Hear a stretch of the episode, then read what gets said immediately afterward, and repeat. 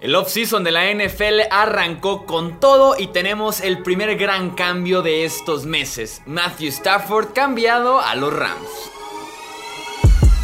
Hablemos de fútbol. Hablemos de fútbol. Noticias, análisis, opinión y debate de la NFL con el estilo de Hablemos de fútbol.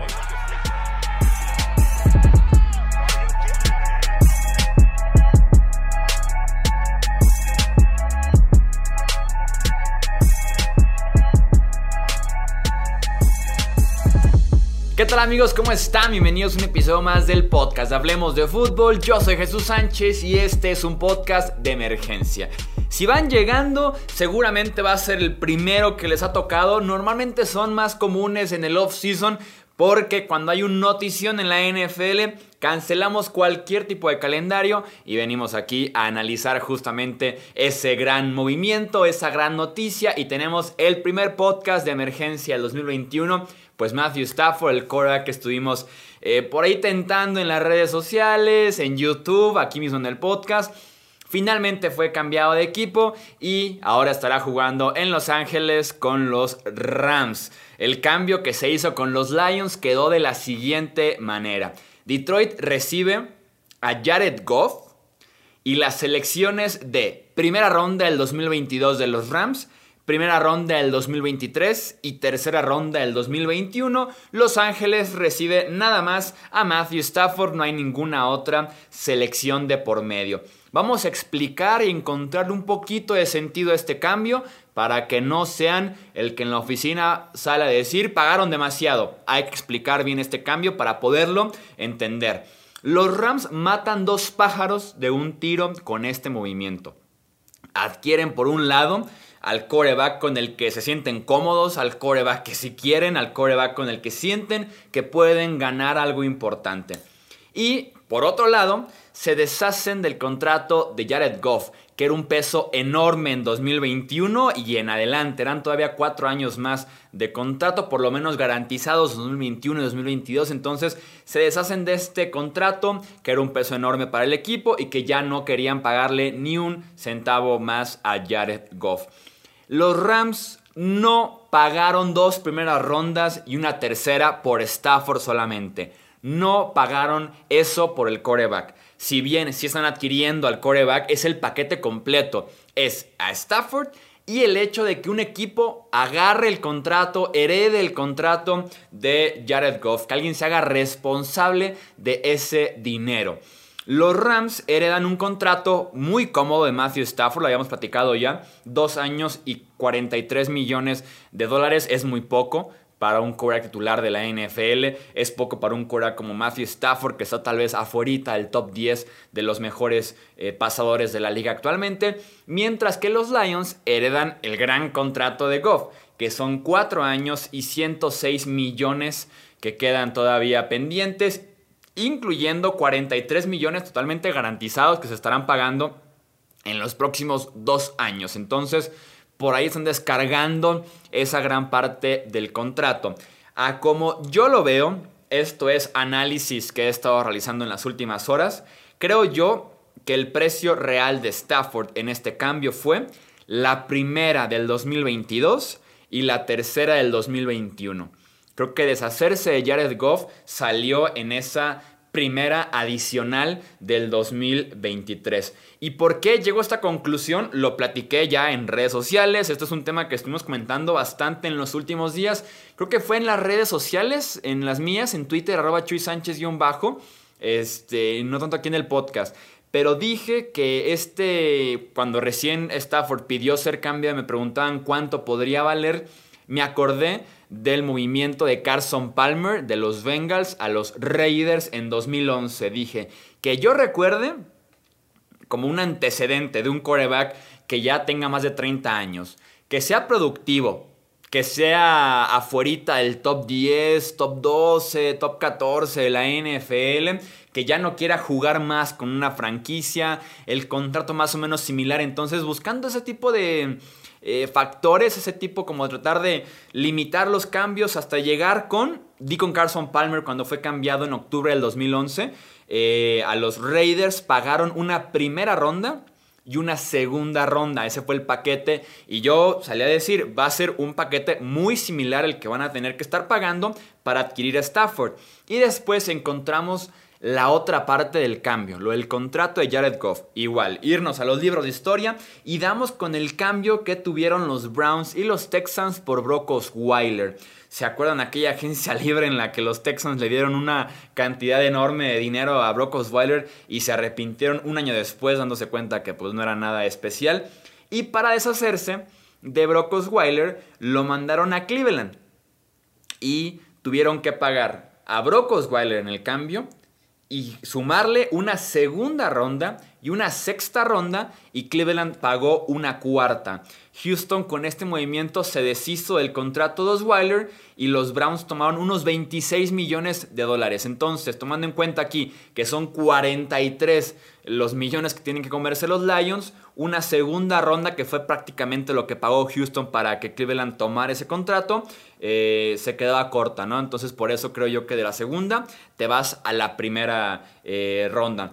Cleveland en esencia compró una segunda ronda, compró una segunda ronda por 26 millones de dólares y Detroit está también haciendo algo muy similar, también en esencia están comprando una primera ronda por 43 millones de dólares, pero con una ligera ventaja de ver qué puede ofrecerte Goff, ¿no?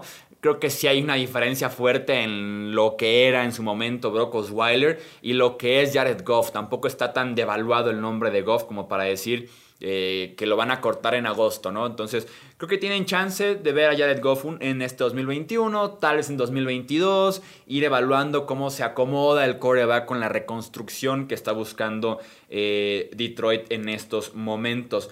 Se supone, según reportes y variados los reportes, había otros equipos interesados en Stafford y todos por lo menos ofrecían una primera ronda. Los equipos interesados son o eran Colts, Broncos, 49ers, Panthers y el Football Team. Insisto, según reportes, todos estaban eh, involucrando de ley una primera ronda, que fue lo que les dijimos aquí en el podcast y que yo les dije, si están ustedes con la idea de que Stafford vale una cuarta, una quinta, porque no han visto a Detroit últimamente, se van a sorprender. Va a ser una primera y tal vez poquito más. Ahí lo tienen. Todo el mundo ofrecía una primera por Matthew Stafford. Y con algunos casos te deja entrever lo que se viene, ¿no? Con los Colts ya veíamos un hecho que no tienen coreback, entonces tenían que ser agresivos y buscar al que se les pusiera enfrente. Pero por ejemplo, confirmamos que con Broncos, Drew Locke, con los Niners, Jimmy Garoppolo, con los Panthers, Teddy Bridgewater y con Washington, Alex Smith, ninguno de estos cuatro equipos están contentos y que van a seguir buscando.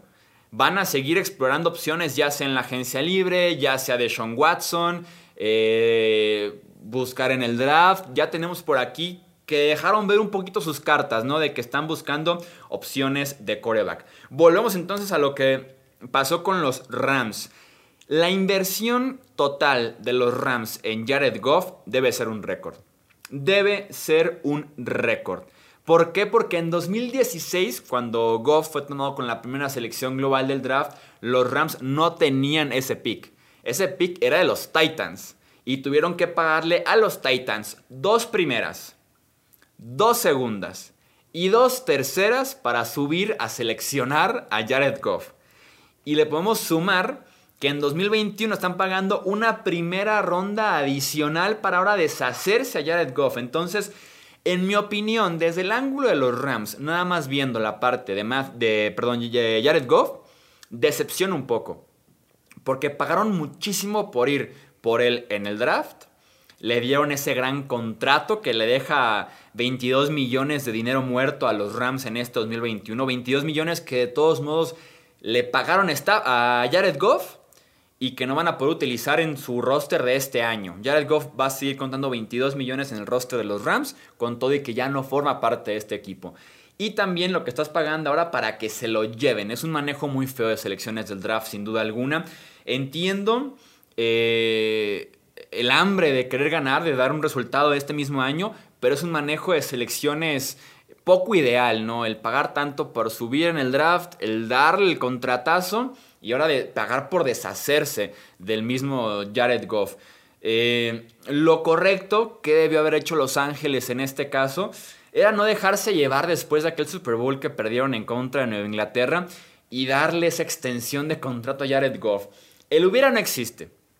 Pero si los Rams hubieran resistido esas ganas de darle a Jared Goff el contrato, que ese equipo llegó lejos por Todd Gurley, por esa defensiva que era buenísima. Sean McVay era en ese momento el genio más genio de la NFL. Y Jared Goff era como la cuarta, quinta razón ¿no? por la que Los Ángeles estaba en esa posición. Entonces, si tan solo hubieran resistido esas ganas de extender a su quarterback, el hubiera no existe. Goff sería agente libre ahorita y se hubiera ido caminando gratis por la puerta y hubieras traído a Matthew Stafford sin tener que pagar, creo yo, esa primera ronda adicional para que se quedaran con Jared Goff. Los Rams tienen una gerencia muy agresiva. Por la misma gerencia tan agresiva estuvieron ahí en el infierno del tope salarial en 2019 eh, con los temas que tenían pendientes de Brandon Cooks, de Todd Gurley. Por ahí se armó una serie de contratos muy feos de los Rams con esas ganas de ganar ya, de sacrificar un poquito el draft por aprovechar esa ventana que tenían. Fue todo por un Super Bowl y se quedaron un par de jugadas de lograrlos. Tuvo un par de jugadas de que funcionara el plan y ahora van recargados, ¿no? Ahora van con la defensiva número uno de la NFL que eso sí, perdió a Brandon Staley, que fue su coordinador defensivo el año pasado, con una buena línea ofensiva, ya de edad avanzada, pero buena línea ofensiva. Y a la ofensiva tenemos a Cam Akers, a Robert Woods, a Cooper Cup, a Tyler Higby.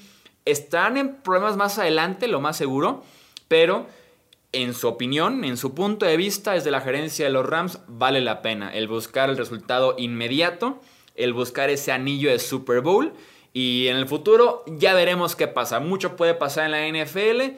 Ya veremos qué pasa en nuestro caso. Porque ahorita vamos a ir por todo por el Super Bowl.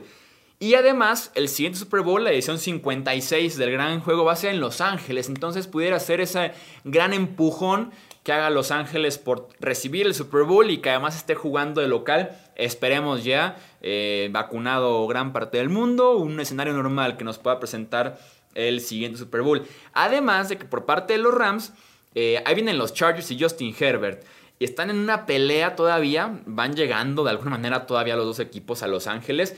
Están todavía peleando por la atención de Los Ángeles, ¿no? Que es un mercado difícil y además es un mercado ganador, acostumbrado a los Dodgers, a los Lakers y que ambos tienen por ahí como el patito feo, ¿no? Eh, los angelinos en el caso del béisbol, ¿no? O los Clippers en el caso del básquet. Entonces, se están todavía peleando esos derechos de quién pertenece a Dodgers y Lakers y quién pertenece a Angels y a los Clippers. Entonces, por ahí va la cosa también en Los Ángeles. Es un mercado difícil y tienen que ser agresivos en, ambos, en ambas franquicias. ¿Qué me parece el cambio para Los Ángeles? Creo que los convierte en contendientes. Según las apuestas, para ganador del Super Bowl 56 está nada más arriba de los Rams, Chiefs y Buccaneers, porque son los que están jugando actualmente el Super Bowl 55. Entonces, según las apuestas, los Rams se convierten en el tercer equipo en toda la NFL en favoritos, en aspiraciones para el título de la NFL la próxima campaña. Estamos apenas en enero del 2021, pero ya están en ese tema. Creo yo que son favoritos en el tema de la NFC, a la par de los Packers, a la, par de los Buccaneers de los Niners sanos, ya veremos qué pasa con Jimmy Garoppolo, pero sí, sí les dan muy buenas chances de pelear Stafford porque ni es un coreback top 10, pero tampoco es un coreback eh, top 25. Lo encontramos por ahí en el rango del 12, del 13, del 11.